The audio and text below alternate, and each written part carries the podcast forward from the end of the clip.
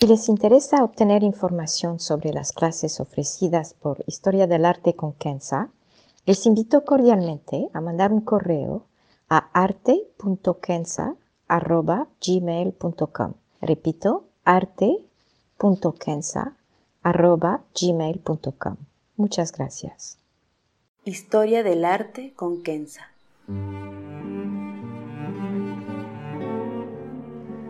Una serie sobre el arte a través de la historia y las culturas. Se presentarán obras que trascienden el tiempo por su belleza y por lo que nos cuenta. Obras que encienden el asombro. Buenos días. Hoy nos acercaremos a una escultura que representa en todo su esplendor el arte del Renacimiento y el genio de Michelangelo. Como complemento, me permito referirles al podcast número 66 sobre la Pietà, otra escultura icónica del artista. Después de una breve descripción, que la verdad no aporta mucho nuevo, ya que es una obra que ha sido discutida y estudiada por tantos, trataré de dar el contexto bíblico de la estatua para que entiendan la inspiración de Michelangelo, un tanto diferente de la idea contemporánea de un David representando a un individuo débil desafiando a uno más fuerte por sus propias fuerzas. Empezamos entonces. Michelangelo creó la obra entre los años 1501 y 1504, cuando tenía apenas 26 años. Era entonces un joven escultor en Florencia, con a su disposición todo el mármol que quisiera de Carrara, un mármol famoso por su pureza y sus tonos blancos. El David era originalmente parte de una serie de estatuas para el techo de la Catedral de Florencia, pero por su tamaño en parte, y por su belleza también, el gobierno de Florencia decidió ponerla en la plaza pública cerca del Palacio Vecchio. Puede ver una copia hoy en día en el mismo lugar, la original, estando en la Galería de la Academia desde 1873. La estatua representa a David y entraré en los detalles de su historia más adelante, pero tiene que ver que representa entonces a David en el momento justo antes de su duelo con Goliat. Tradicionalmente, David ha sido representado en el momento de su victoria, cuando vence a Goliat. Aquí está listo para el duelo, el cuerpo tenso, y pueden ver el arte de Michelangelo con las venas en las manos de David, los detalles de sus músculos y por supuesto su mirada, que mezcla anticipación, seguridad y temor en efecto jamás visto antes en el arte, y más que todo en mármol, un elemento por definición duro y frío. Desde que la desvelaron en 1504, la estatua representó las libertades de la República de Florencia, una ciudad-estado independiente y por supuesto la grandeza y el poder de los Médicis frente a sus múltiples rivales. Y si se fijan, la estatua está en una posición desde la cual sus ojos miran hacia la ciudad de Roma. Regresando a la descripción de la obra, es importante notar que fue hecha de un solo bloque de mármol que Michelangelo tomó semanas en escoger. De hecho, Michelangelo la había escogido unos cinco años antes de empezar a trabajarla. Y se pueden imaginar el periplo para hacer llegar el bloque a su estudio. La estatua en sí pesa unos 5.700 kilos, o sea, casi 6 toneladas. Michelangelo tomó cuatro años en hacerla, y acuérdense que en aquel momento no había todos los aparatos que se usan hoy, como los cinceles de acero o las sierras eléctricas. Michelangelo tuvo que tener mucho cuidado para no romper el mármol y no crear brechas. Con esto en mente, ahora acérquense a la estatua y verán la maravilla de los detalles que mencioné anteriormente. Los ojos, los músculos, especialmente el hecho de que vemos claramente que David pone gran parte de su peso sobre su pierna derecha, subrayando así que está listo para lanzar una piedra y que es justo antes del duelo. También está la mirada, los detalles de su onda en su mano izquierda y claro, los detalles de su mano derecha con las venas indicando la tensión de su cuerpo.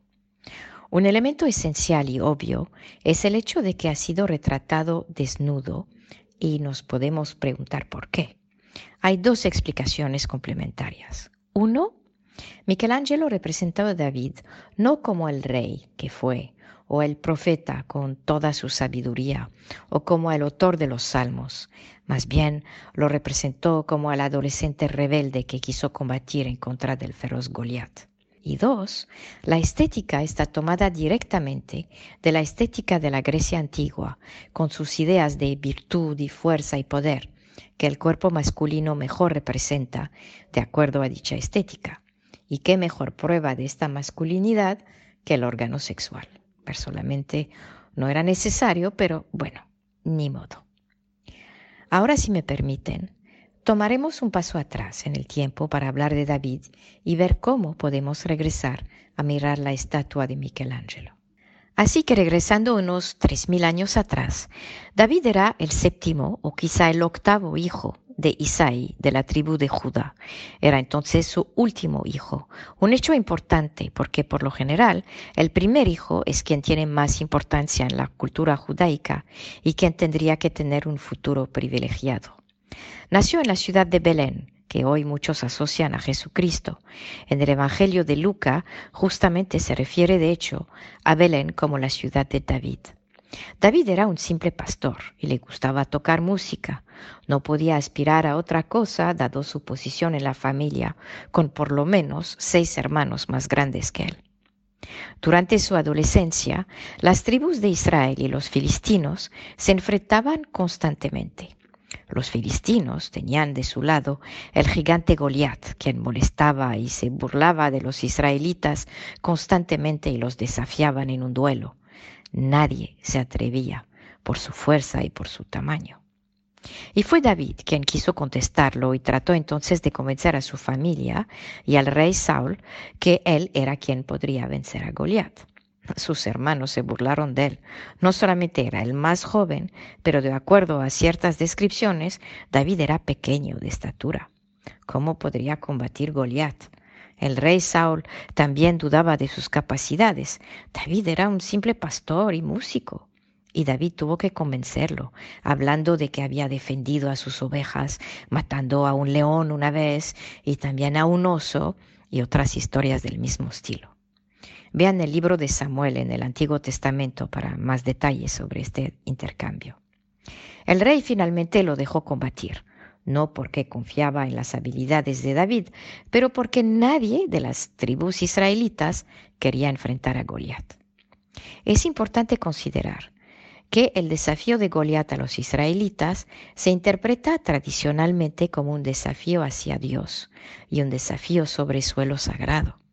Así que cada día que los israelitas se rehusaban a combatirlo, significaba que concedían que los dioses de los filistinos eran más poderosos que su Dios. David, mientras, seguro de su fe, no podía dejar que eso continuara, y finalmente enfrentó a Goliat con cinco piedras en la mano. Goliat obviamente se puso a reír y se burló de David, especialmente por su pequeño tamaño y su falta de experiencia. Y David le contestó, y aquí lo parafraseo, Vienes en mi contra con una espada, una lanza y una jabalina, pero yo vengo en el nombre de Dios. La Biblia cuenta que David lanzó una sola piedra y lo mató, lo decapitó y tomó sus armas como trofeo. La historia de David ha sido repetida tantas veces que su nombre mismo ilustra el triunfo del pequeño en contra del grande, cuando la verdad, entre comillas, está de su lado también ilustra la fe y la capacidad que ésta crea dentro de uno para enfrentar cualquier situación, hasta la más desesperada. Su encuentro con Goliat también ilustra que con fe en Dios lo imposible se vuelve posible. No quiero aquí dar una lección de catequismo o de religión, pero David sigue siendo un símbolo de tenacidad, no obstante las creencias de uno. David, no hay que olvidarlo, era también un rey y de hecho considerado uno de los reyes más justos en la historia del pueblo israelitas, en la Biblia, pero también en el Corán, y al autor de los maravillosos salmos. Y por supuesto, era el padre de Salomón. Ahora si regresan a la estatua de Michelangelo, tienen que pensar que todo esto lo sabía Michelangelo y que el propósito de crear un David era puramente religioso. Su motivación no era otra cosa y sus fuentes para imaginar cómo tenía que representarlo eran fuentes puramente bíblicas. Así que toda la parte del individuo vencedor del más fuerte no viene totalmente al caso. Más bien, la idea es que David no estaba solo, porque Dios estaba a su lado, gracias a su fe y la certeza de que estaba del lado de los buenos. Y con esto en mente pueden ahora entender de otra manera la mirada de David. Esta mezcla de miedo, de fuerza, de certeza es una mirada sagrada y no solamente la de un adolescente a punto de lanzar una piedra en contra de un gigante.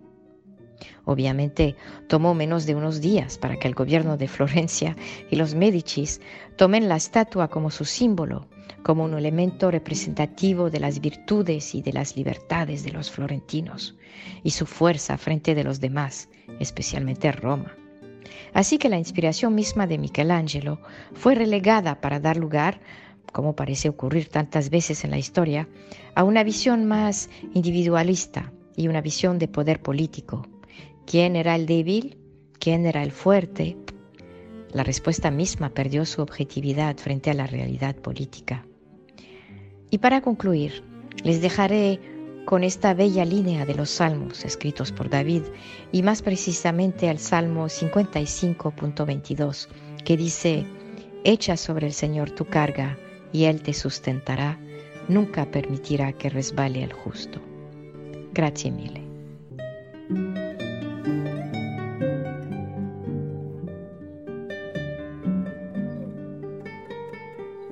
Historia del arte con Kenza.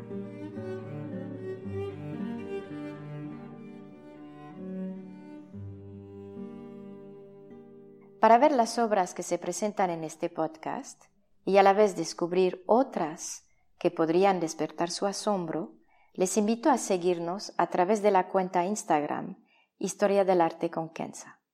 El podcast es producido por Rojo Bernado y les aconsejo ver otros de sus podcasts como Entre Cruzadas y Teatro para Llevar. Gracias.